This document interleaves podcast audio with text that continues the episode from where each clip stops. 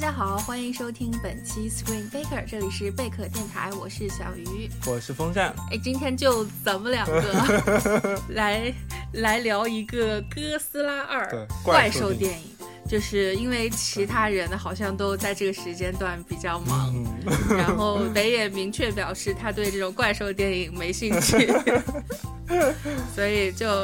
就是我我看完就觉得还还可以吧，你觉得呢？我我我今天是过来真香的 真香。对，就之前你不期待是吗？我之前呃怎么说，只是说觉得期待，就觉得啊画面好美啊，然后只是抱有这个单纯的期待，然后再加上之前皮卡丘，我还没有从大侦探皮卡丘综合症中解脱出来，然后 已经综合症，我的天呐。对，就是当你对一件事情极度期待，然后极度失望的时候，产生了一种。排斥反应，你知道吧？对对，传奇影业产生的排斥反应，然后还没有还没有解脱出来，然后。再去看这个片子的时候，进影院的时候抱的期待值是非常低的，所以最后它出来的结果让我感觉到，哎，不像外媒，比如说这个片子它在外媒，我记得烂分前是百分之四十八吧，当时刚出来的时候，嗯，所以我觉得肯定是要高于这个评分的。哎，我在看的是，就是咱们年度那个前瞻的时候，我就说，我觉得我还挺期待这个哥斯拉二的，一个是美如画是吧？对，就是一个是它的，就是从预告的质量来看不错，然后另外一个我对这个这个导演。迈克尔·道贺地吧，就这个导演，我还是挺挺蛮看好他的，是一个就还挺挺会拍这种视效为先的一个一个。你看他之前《X 战警》啊什么的，对，就是虽然说就是叙事上会有一些问题，你像《X 战警：天启》。就是一个 在在在这个人物塑造上啊什么的非常不好的，呃，但是他在这个视效上，我觉得还是做的比较好，也比较懂这种怪兽之间的战斗应该是怎么样的。然后再加上，说实话，就是这个哥斯拉二，我觉得它的一个好的地方也在于它把呃怪兽当做了主角。对对，就是这些人类，你看这里边虽然是全明星阵容，但其实这里边的人类简直就是无用到感觉像是他们没有任何功用，就是一个做 PPT 介绍的产品经理的这么一个感觉。只是说他们的 PPT 介绍是可以拿拿手触摸屏的那种。是高科技，对，对，我觉得就是分两块儿吧。怪兽，呃，打斗这一块儿是做的比较好的，然后人类这一块儿是做的比较差的。当然，这个就是要看看你是想要更想要去看哪一方面。比如说外媒的话，我觉得这个，呃，好莱坞那边的，尤其是媒体啊，它可能更。更就是纠结的是比较大面儿上的，一包括人物塑造啊、故事，他们要求会比较高。但是我当时我在我很早之前看了《哥斯拉二》嘛，我看完之后我就我就说，我说这个片子在中国肯定能卖，对，就是因为这种大场面，是的，就是特别爱看。嗯嗯嗯，我我个人感觉，我是觉得他的故事虽然糙，但是他不会让你感觉到有那种让你。脑袋一扭的那种特别大的 bug，或者是那种让你忍受不了的硬伤，哦，是吗？就是他以对他与那个怪兽作为主角的话，人物的线索就是说，你你拎着怪兽的线，你人物就不管怎么拖着走，至少他还是往前走的。嗯，然后然后我就会觉得啊，那反正这个片子我对故事本身就没有什么期待，然后它的场面确实做的真是美如画，然后我观影的过程中。如果时长再短一点，那就真的是很很很享受其中。哎，你看的是什么版本？是 IMAX 吗？IMAX 啊，这个片子是要看一下 IMAX。就真的要看，就是属于那种，你看我我是这么我已经对传奇影业抱有偏见的人，然后我进去看的时候，哇，真香！然后就 这才是这才是真大片。是，哎，我说到这个荧幕这一块儿，其实我最尤其最近两年，其实大家会更多的来关注这个，我到底应该什么样的电影选择什么样的荧幕。好像这个意识是越来越强了。对，是的，对我我就觉得，你看现在咱们比较比较就是高高科技这些 IMAX 啊，然后杜比啊、Lux 啊，它其实是不一样的，就是呃特长。像是杜比，我我还蛮喜欢看杜比歌舞片。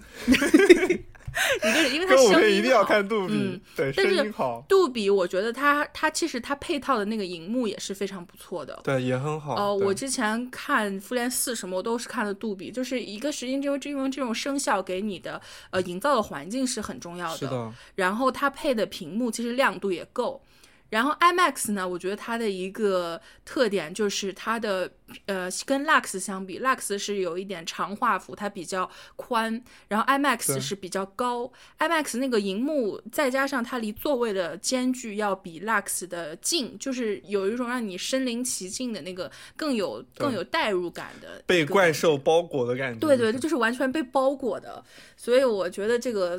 就是综合来看啊，《哥斯拉二》是比较适合 IMAX 的，就是真的就是纯爆米花电影。就是比如说你是想要放松去看一场视觉盛宴的话，我觉得呃，怪呃，《哥斯拉二》是完全配得上这个称呼。嗯，那你咱们细致来聊一聊吧。就这几个怪兽啊，作为这个电影的主角儿，呃，哥斯拉就不用说了，这是叫什么胖哥。胖，就是哥斯拉真的真的超多粉丝啊！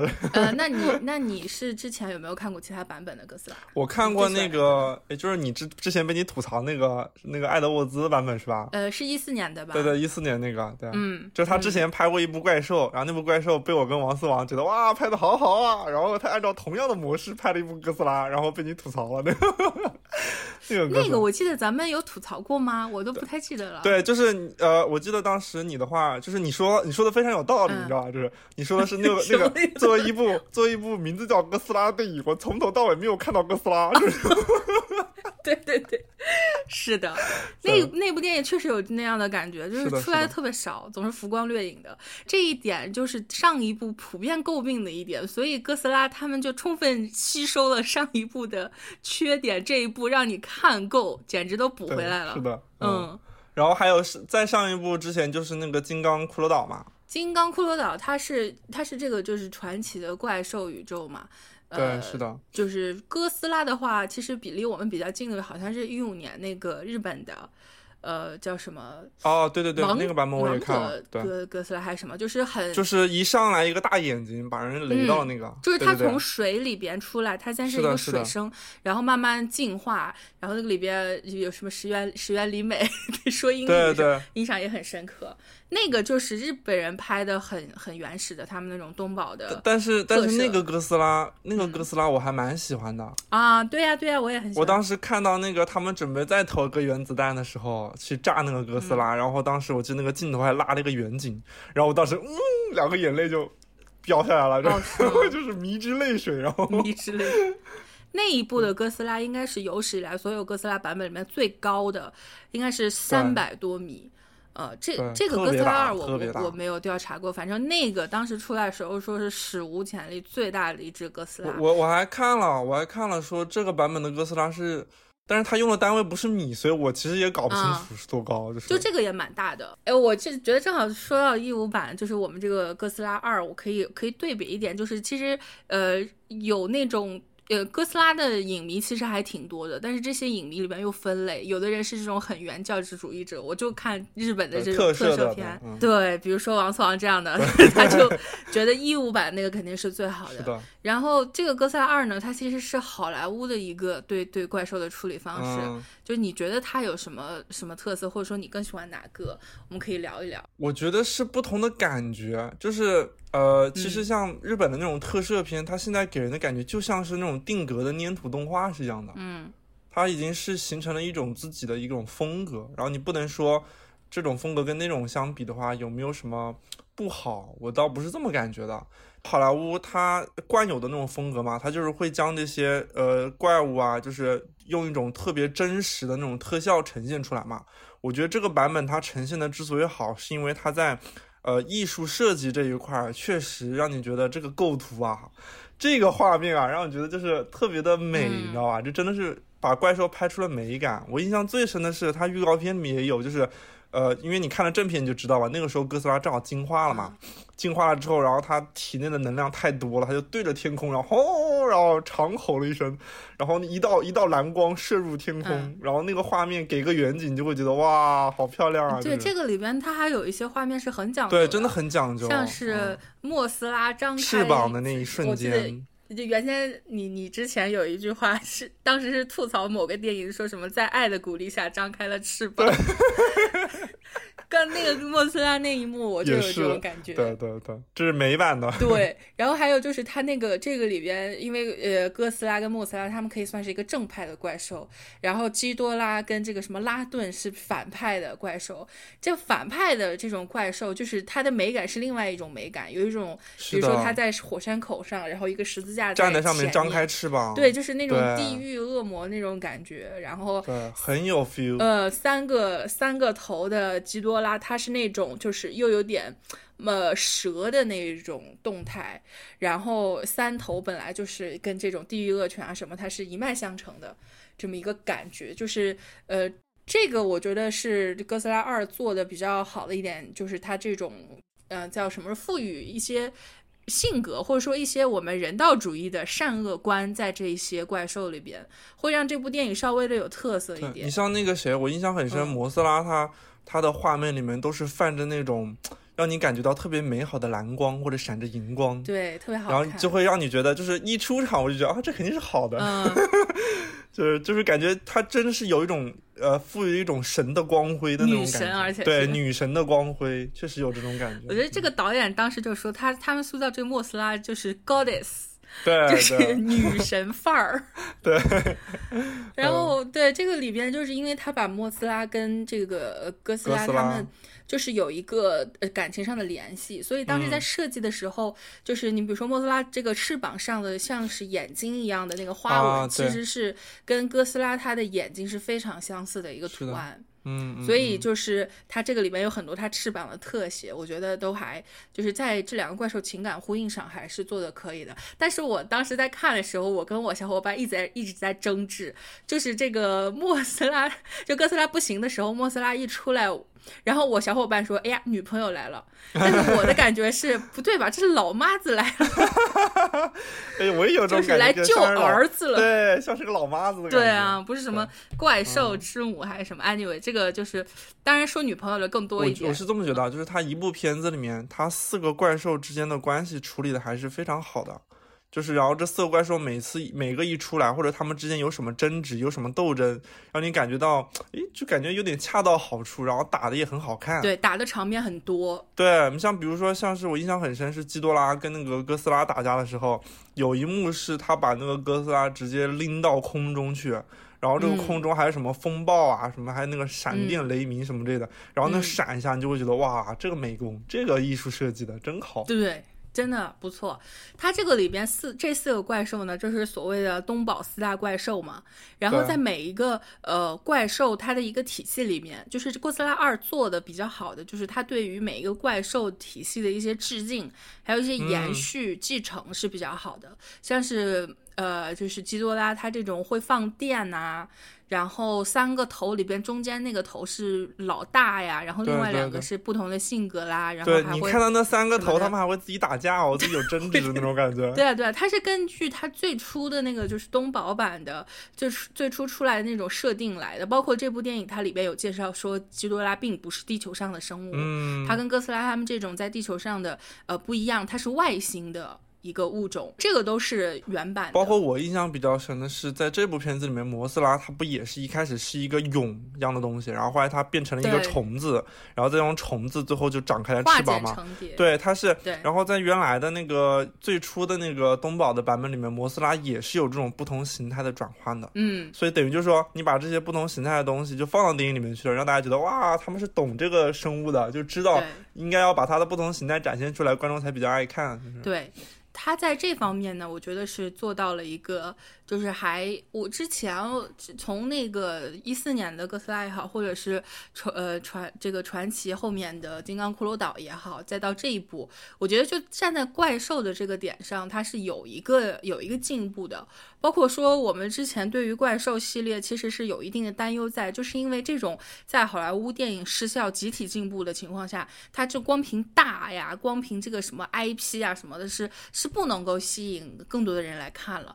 它作为一个怪兽片，它必然要走的一条路径就是让这些怪兽当成当做主角，而不是人类作为主角。对对，这个是这个电影，我觉得是进步一点。当然，它进步了一个，我觉得也有退步，就是 人类的角色，这个真的是令人。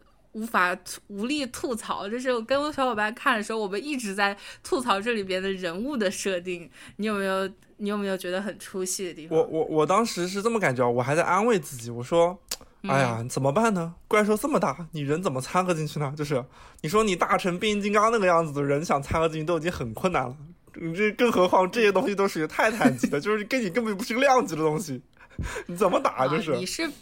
你是比较宽容的嘛？我我能理解，风扇一直很宽容。就是因为这些怪兽，他们又是在地球上发生的事情，对啊，他们又没有冲出去。然后你你是在地球上发生的事情，人类是肯定是要扯进来的。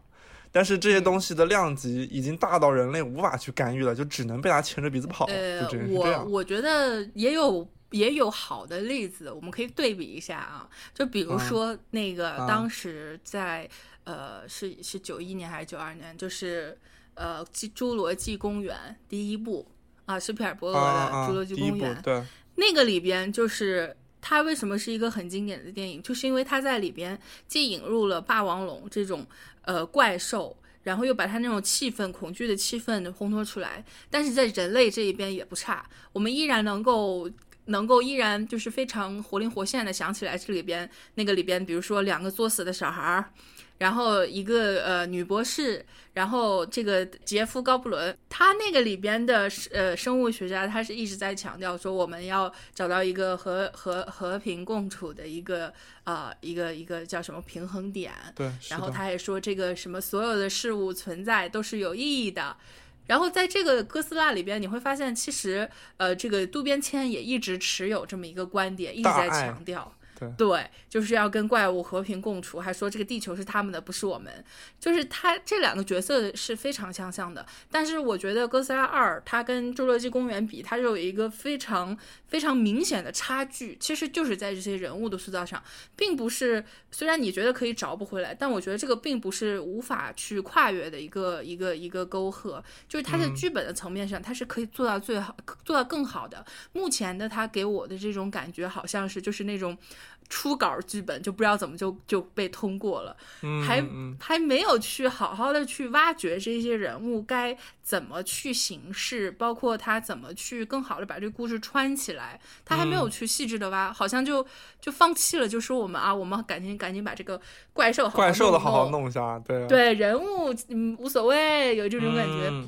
但其实它这个里边每一个怪兽之这个打架中间都得来人类这么一段儿。是的，嗯嗯，亲情视角。哎，我我我觉得这个里边这个人物，尤其是他们在这这个呃进入。进入这个怪兽主，因为最开始不是这个一家子这个视角吗？包括法米加跟这个老公，对吧？还有小孩儿，这一家子有一个有一个亲情的线。然后这个亲情线到后面其实也很鸡肋。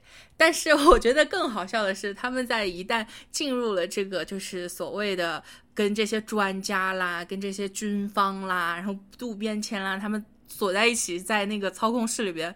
我每每我觉得这这就是一个怎么称呼他们这种功能呢？就仿佛是一个五人相声小组，就是这种相声小组一般，在在比如说，呃，他这个里边那个台词就是鸡肋到，比如说这种说相声的时候，我觉得就是这种感觉，就是哎呦是吗？哎可不是吗？什么？就一个人在那儿问，另外一个人在那边答，然后。就是一个人周围配了好几个那个捧哏的那个，对，捧哏在那儿就说，然后渡边谦说啊，这个这个事情很严重，然后另外一个人说，哦，是吗？怎么个严重法呀？然后另外一个科学家就是啊，在这个怎么什么什么，不信你看，然后另外一个人啪打开大荧幕，就是咔咔咔给你给你说地图什么的，就是一个仿佛是一个五人相声小组的这种感觉，一个是一个渡边谦，一个章子怡。还有这个这个那个前夫，对吧？这三个了，还有一个白头发的科学家，他是那种就是捧哏里边比较没不好不好脾气、比较臭脸的那一个类型儿。然后还有一个章子怡没事还斗斗嘴。对，然后还有一个就是那个硅谷硅谷男，那个叫对对，我忘了他叫什么，但我知道他是那个演托马斯，托马斯，对。就是就是他们一个五个五人相声小组，然后在这儿不停的在这儿说相声。渡边谦的那个那种感觉，就是他他要演出一个就是怎么说人道主义，然后呃又不同意那种军方的强硬的措施，但是他的每一句台词又很鸡肋，所以渡边谦演的要非常用力，就他那种演法是。我觉得他那种演法可以统称为，就是这个演员在拿到他的台词本之后绝望的一种表演。就是我，我其实有一点烦的是，就是感觉好像最近好像我，你有没有觉得最近经常看到渡边谦啊？就是那你怎么办呢？那人家就是这个怪物宇宙啊。就是前段时间是看《复仇者联盟》的时候，也也是有渡边谦，对不对啊？啊。他莫名其妙跟鹰眼鹰眼打了一架，然后莫名其妙被鹰眼干掉了。嗯。然后。然后前段时间看《大侦探皮卡丘》的时候，然后渡边谦莫名其妙演了一一带着狗的那个警长，然后这次渡边谦又来了，我说最近怎么天天看见你啊？然后就，但是他这个里边的这个什么秦泽教授，他是一直有的，就是从一四年，对，就是就是只是说从我们自己的时间线观感上面来说，就感觉见他，只要好莱坞里面就会看见他。揣着那种日式的英文，然后就就不停的出现串场。这这人家这个日本演员里能能出来一个到好莱坞这种叫什么？对就已经有识别度了，就是只要一演日本演员就找他。真的是一眼就找他，这种呃英日双语的 双语演员很难得。而且他又可以演那种硬汉，然后又可以演科学家，还可以演武打戏，就是。哎，我觉得可以 可以提到的一点就是这个秦泽教授这个角色啊，虽然我觉得他那种表演是看到这个台词本绝望之后的一种过过力的表演，但是不可否认的是，就是这个角色本身也是对原版哥斯拉的一个致敬。对对，嗯对，而且说句。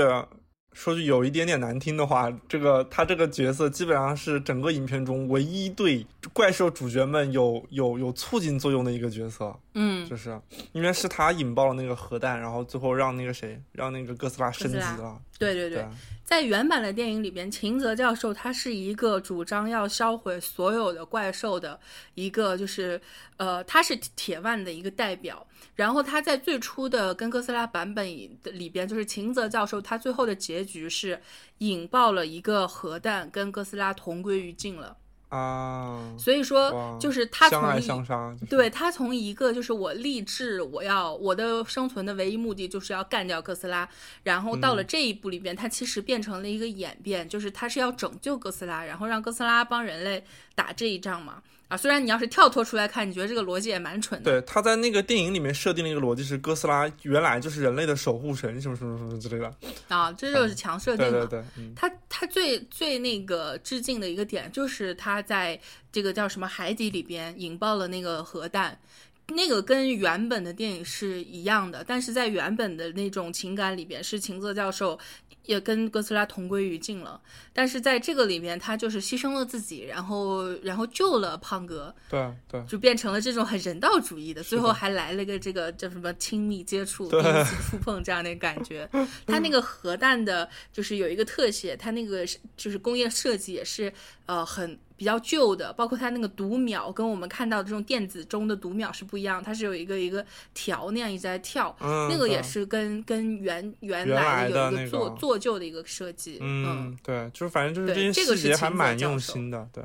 对，但是这个五人相声小组里边，我觉得除了秦泽教授，剩下的四个我真的是毫无毫无代入感，就是。你说这个章子怡她在里边还有一个什么双胞胎的设定，我没明白什么意思。有吗？有，我看你都没有。我怎么不知道呢？她有一个双胞胎妹妹还是什么，梳着大长辫子，跟她这个短发不一样的。然后在云南，我没有看到啊。有。哦，她妹妹被炸死了是吧？对。你看，不知道他在说什么，为什么要有这个设定？这个是多余的。对啊，然后你看这个里边这个前夫，我也我就觉得他是那种超烦。对，我也觉得。但是法米加也是很烦，就是就这对夫妻就很烦 在那里。就做他们的孩子不不离家出走才怪呢。真的就是，然后这个有一个军方的什么女头头。也是，就是板板着个脸，然后这个硅谷男呢，就是不停的在话痨啊，在搞笑啊。我还一直还想看那个谁啊，那个霍金斯啊，能多多多演一段时间，然后看他的戏，然后结果他挂了。对他很早就挂了。你说到这个剧情，这个对你说到这个人物这一块，我有一个是呃能让我觉得很 bug 的一个点，就是那个呃整个这个反派的这个组织算是法美加挑动起来的，对不对？对，是法美家去找了那个狮子家他爹 泰文。对，Tevin，，然后结果他自个儿你组了这么一个盘子，结果你变卦了，那那他爹是干嘛的，对吧？他爹还说是你来找我的，结果你现在在动摇什么鬼啊？就是女人的善变，你知道吗？你要是说这个的话，那真的是这槽点可就多了。最开始一出来的时候，就他不是来了一，就是他那个是那个那个里边叫什么？那个机器可以调调什么怪兽频率的那个什么的。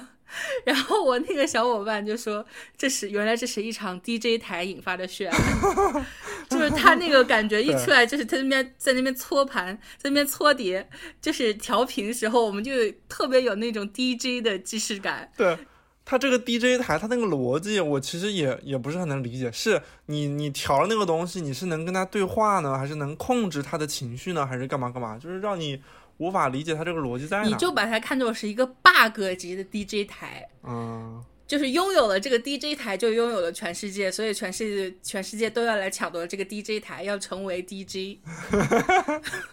所以最后这个小十一成为了就是史上最强 DJ，对啊，是一个这样的逻辑。你知道，他其实讲了一个这样的故事，感觉看了一部假的电影。假的电影，对。然后我觉得就是按照这个逻辑，可以把这个影片其实是人类这一部分说的非常的简单，就是最开始是一个 DJ 台引发的血案，然后相声相声小组加入之后呢，他们就在旁边一一旁说相声，然后这个三三口之家呢就抢夺这个 DJ 台。Tywin 是。Tywin 很很叫什么？很委屈啊！就是不知道为什么他就成为了牺牲品。对，真的是莫名其妙被卷入其中，卷入到家事里。对啊，这还被这个法法米加利用。你说到这个，我想我想到了那个当时是那个哥斯拉和基多拉两个在南极吧打架那一段。嗯。当时他们打架的时候，不是那个相声五人组是吧？对，相声五人组。哎，那会儿还是六人呢，那个还没死。对对对，然后他们那个飞机不就是还那个因为那个谁，因为那个基多拉的那个噪音，然后把他们飞机搞得飞不起来了吗？嗯。然后他们就像一个皮球一样的，然后在他们俩打架的时候被踢来踢去。对。然后按道理，他设计这个跟跟那个《侏罗纪公园》里头很像，就是当怪兽打架的时候，人类在其中，嗯，穿插进去是为了增强你的共鸣，让你感觉很紧张。但是这个就很搞笑。对，但是我当时在那个场景里面，我一点都不觉得紧张，我觉得哎，就这样好像没啥，就是就是怪兽打架啊，这。对，我就觉得这个很，就是还蛮蛮搞笑的，就是他们像这种被踢皮球一样踢来踢去。我觉得人太多了，嗯，就是他有的很多人物，他的那个功能和作用是可以重叠的，就你何必要引这么多人进来呢？就是。对啊，你为什么要搞一个相声五人组呢？对，啊三个人能解决的事情，对，是的。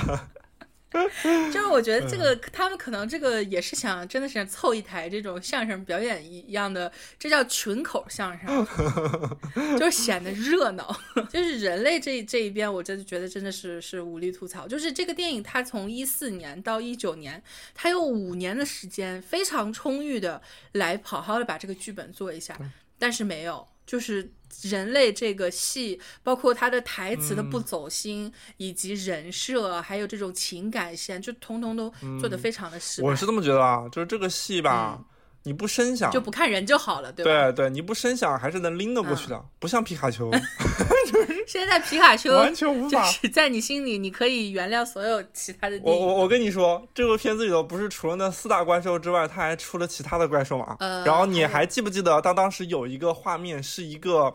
像山一样起来的一个大东西嗯，在那个在那个哥斯拉二里面，就是感觉一是一座山，然后突然那个山动了，然后咚咚咚一个大东西起来了。对对对，对我还我看完电影之后，我我立马我一出来我就在网上查一下，那个东西叫剑龙泰坦啊。然后后来我当时看那一幕之后，我心里就在就在骂人，你知道吗？我就说《大侦探皮卡丘》里面那个巨大的土台龟的那个 那个特效，感觉就是这个片子套拍的，你知道吗？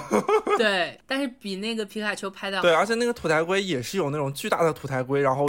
一起来，然后地动山摇嘛，然后给你的那个视效的感觉就是这个金龙泰坦这种感觉，让你感觉到好像就是哎，他们那边有一个照搬过来，挪一个套拍一下，就这种感觉，所以我就觉得很生气。对 对，就是你是有这种皮卡丘的 PDSD 了，对对，我已经患了。创伤后应激反应综合征，得了得了心理疾病了。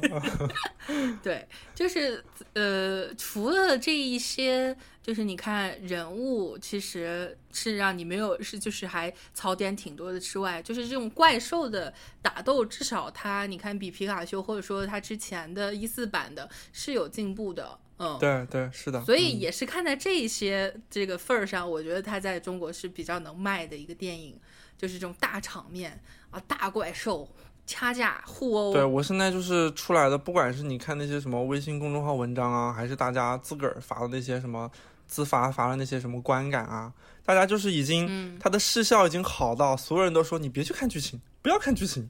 你去看他画面，这种就就是大家已经对剧情是处于一种谅解的状态，因为它视效很美，你知道吗？对，看的很爽。就是这两亿美元的成本，你还甚至看得出花在哪对对，是的，能看得出来的。嗯，所以我就觉得这个是确实这个确实要分人，就是如果你喜欢看这种大场面的。啊，就去就就还是比较推荐看的。然后，如果你觉得你不是这种我要看啊又大又硬的这种大场面的，我不是这种爱好者的话，那你就别去看了。对，因为它整个剧情真的是就是一个无脑的剧情，是一个剧本的最初稿就不知道为什么通过的一个一一个一个状态，这点我觉得也比较匪夷所思。嗯嗯。对，就是它可能就是还是会有失衡吧，就是它的整个一个重心是倾倒在一侧的，对，然后另外一侧他也没有照顾到。嗯，哎，我觉得我们可以说一说他这个就整个怪兽宇宙的接下来的一些东西，因为他这个里边还是埋了比较多的梗的。他那个结尾的时候，我记得他当时结尾在放放各种字幕的时候，他最后一个画面就定在了金刚和那个。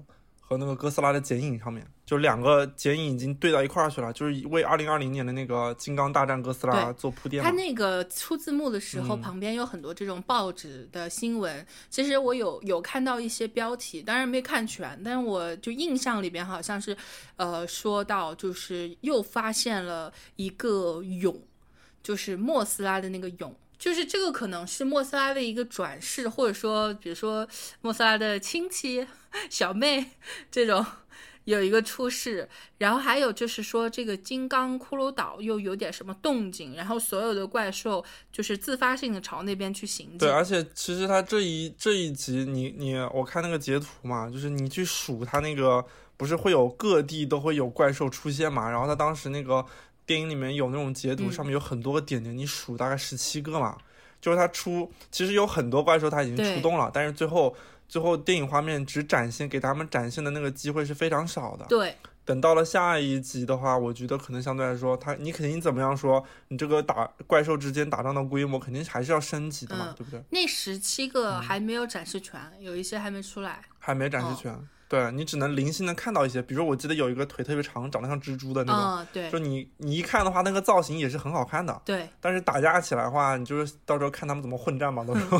呃，不过我觉得就是让让让这个金刚来打哥斯拉的话，你是有点太欺负金刚了。对，我量级都不是一个。我我一直还我还很困扰呢。嗯，你困扰。后来是怎么说？我忘了是他们他们导演还是编剧说的，说那个。你们当时在骷髅岛上面看到的金刚，他还是个青少年。啊，对对对，说过。他的他的意思就是说。就是说，就是等到了那个什么，真正要打呃那个哥斯拉的时候，金刚肯定还会再长大，还会长个儿啊，窜往上窜一窜。对，然后还要说什么？就是你哥斯拉他那个小手是霸王龙的小手，对，就是他其实他的移动是很迟缓的，对。但是咱金刚怎么说也是个灵长类的，他的大脑发育程度更高，所以他会使用工具。我觉得这编剧真是够能扯的，这都能给你扯出来，我不信，反正我不信。对我当时想到什么，就是那个谁，哥斯拉他他不是有那个什么原力。光束还是什么东西？就是那个喷蓝光那个东西。他一喷蓝光，然后金刚嘿举起了一个美国队长的盾牌，然后还以为反射出去了。我还以为你要说那个金刚因为胳膊长，这哥斯拉张嘴要喷的时候，他嘿把他的嘴捂住。也行，把他的嘴合上，对，看看手手长就是这个好处，是吧？对，这个太搞笑了吧？对，就不知道他到时怎么打。你你有你提醒我了，当时确实编剧是说那个哥斯拉他还是个孩子啊，不是那个金刚还是个孩子，叫什么二十三窜一窜，还还有晋晋升的空间，还有的长。对，但是再怎么说，这个你哥斯拉又会光速，然后又会核爆，又会岩浆，又这那的。金刚石肯定打不过，肯定打不过。你怎么打呢？而且是什么？就是金刚是属于那种你你打死了就死了，哥斯拉是属于那种死了，你再给它放一个核弹，它会进化那种，不是一种对啊，可以不是一种生物，你知道吗？就是对这个。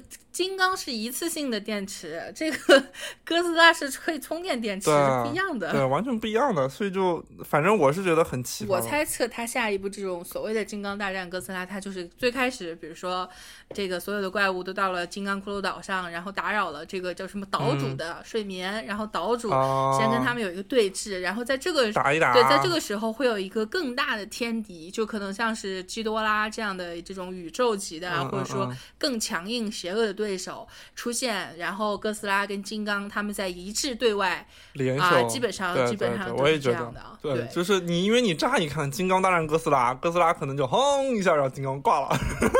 对啊，这这没法打，就是这种感觉，嗯，没法打。而且在 这一部里边，那个最后的泰文不是找到了那个基多拉的一个头对啊，然后可以再生长吗？不，应该是克隆，应该是克隆在。再再弄出来一个这种超级 超级怪兽，你知道我想的是什么吗？什么？台湾变成了基多拉，他把克基多拉克隆出来，然后自己坐在里面驾驶基多拉，是吗？对，呃，原来有那个什么，原来那个东宝有那什么钢铁基多拉还是什么的？哦，是吗？对对，就是我记得好像机械钢铁机械基多拉还是钢铁基多拉，我现在不记得哦，你要你要这么说的话，要要真有的话，也不是没有这种可能，对对对，搞笑罢了。对对对，就是哎呦这，因为那个我们原来不是看那个什么的时候嘛。看那个头号玩家的时候，头号玩家里还有机械哥斯拉呢，对不对？啊，对对对，是的。对，所以他就是日本喜欢搞这种东西嘛，就是他喜欢把那种动物给机械化，然后看起来特别特别燃嘛。啊。哎呀，真的是泰问这个全游终结了以后，这演员接不到好剧本 是吧？要演这种，这也太逗逼了。是的。然后还有什么这个这个这个彩蛋？我觉得他那个谁，就是那个五人相声小组里头有一个那个刀逼的那个博士，他不停的说，嗯，不停的对着那个章子怡说：“我跟你讲过多少遍了，地球是空心的。”哦，对，这个算一个。他说。地底下是能打通的，这是呃，因为哥斯拉游的特别快。对对对，这个算是他世界观的一个。它包括就是说，这个遍布在全球各个地方的，也是也是以它原始的一个世界观。就比如说这个哥莫斯拉在云南，然后基多拉是这个在南极，在南极冰封的发现的，这些都是跟原本的是是保持一致。所以我觉得还是比较符合原来那个东宝那个设定的，然后还是比较尊重。原来的那些，他他那个 IP，对，你要又又要说皮皮卡丘了是吧？对对，真的是我无语了。哦，你说的这个。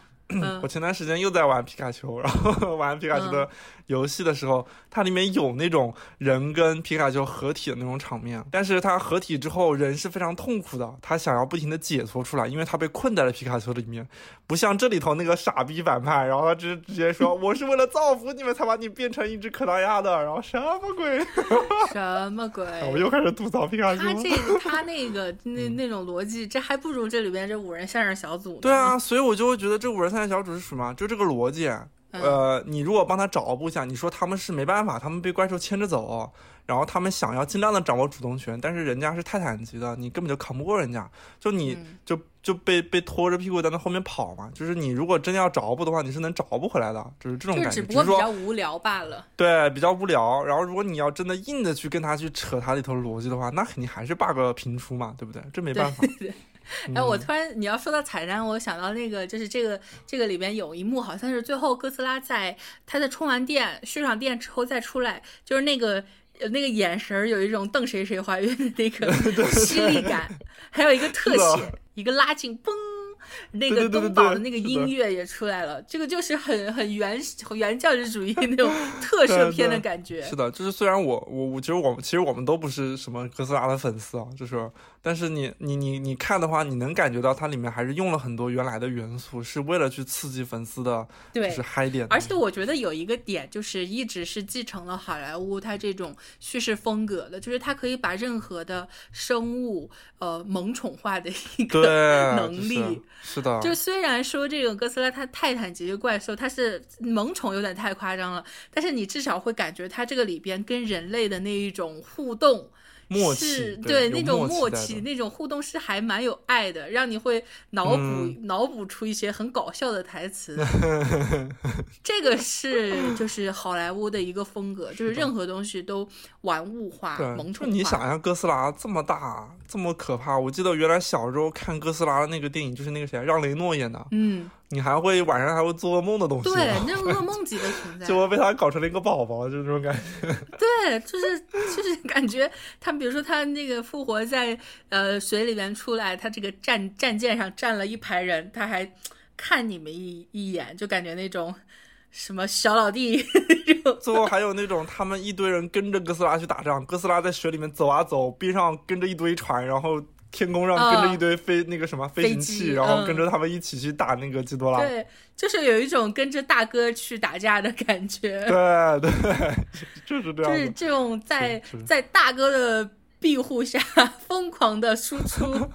嗯，他有好多那种就还挺挺挺表现那个哥斯拉的人性化的东西，就一个一个是他能够人跟人类有一个默契存在，这个就很不容易了。另外，他还能够在攻击攻击不攻击人类以及啊跟人类一致对外上，就是保持一个统一的战线，这都以前是没有的。嗯，所以就是我觉得，呃，不管这片子剧情怎么样，但是我看完了之后。你看了这个主角，就是哥斯拉作为一个主角形象出现之后，对你确实会让你更喜欢这个角色、这个怪兽了。是的，是的，是给他加分的，就是更有，就是更有情感上的代入吧。秦泽教授的那种感觉，我们也能感受到 对哥斯拉的喜爱之情。然后包括你像。你像他续作嘛，就是你从之前我们一直在吐槽那个版本，那个他是比较有导演风格的那种，但后来的《金刚骷髅岛》开始，嗯，不是当时《金刚骷髅岛》挂着一个那个《现代启示录》的那个那个那个黄太阳吗？那个，对。对，然后就是他这种视觉是很很很美的，让你感觉，然后包括到这一步就更没话说了，所以。如果下一部什么《金刚大战哥斯拉》的话，我还是会期待，就是还是想要进进电影院挑一个 IMAX 屏幕去看。那个有一个小细节还挺有意思的，就是在 IMGB 上，它一般不都是会有这种后面的 casting 嘛，就是谁演了谁什么的，他把每一个怪兽都列出来了啊，就是哦，这个我没有意识到，我没看到。哇，这个真的是好！我也是看人家网友细心的网友扒彩蛋嘛，就是他那个里边的 casting 是，比如说呃 Godzilla，然后他的饰演者就是 Godzilla，然后基多拉的饰演者就是基多拉，就是那样。我本色出演，就是他有一些。呃，这种很明确的观念吧，就是要把这些怪兽都呃拟人化，都让它成为这个电影的主角。这个是他从最初有这么一个观念，一直到施行上，还是做的不错的一个一个点。对对，这个也是我觉得这个这个电影还是值得一看吧。在我在我看来，就如果你不是非常反感人类的 线索的话，你就忽略掉，然后看这种怪兽。哎，那最后你给这个哥斯拉打几分呢？八分。What？八分？视效我没听错吧？视效美如画。天哪，你这个是不带，你这个是冷静下来认真的吗？八分？可能最近还在综合症吧。PDSD 还在 PDSD。还在 PDSD。哎，我给那个皮卡丘打了多少分来着？六分吧。七分吧。六分。七分啊。七分，那这片子必须得八分了。完了，我跟你说，你在给皮卡丘打出七分那一刻，你的整个这种评判体系已经崩塌了。已经崩塌了，已经乱了，崩塌了。你得让我再缓一缓，我可能再过两个月，然后可能缓过来了。这篇你要是给八分，你要接下来再出来一个这种头号玩家级别的，你得给多少？十二分吗？十二分，就是十分爆表，再给我再给我找补两分出来。你要冷静一下。嗯，啊，我觉得给给这个六点五分吧。就在我看来。就是呃好处，刚才咱们也说了这么多，它的还原啊，或者说致敬啊，以及一些就是这种打斗的场面上面是可看性比较强的。但是差的部分，我觉得也是真的差，就是这种人类的塑造，以及这种相声组这种 DJ 台，让你。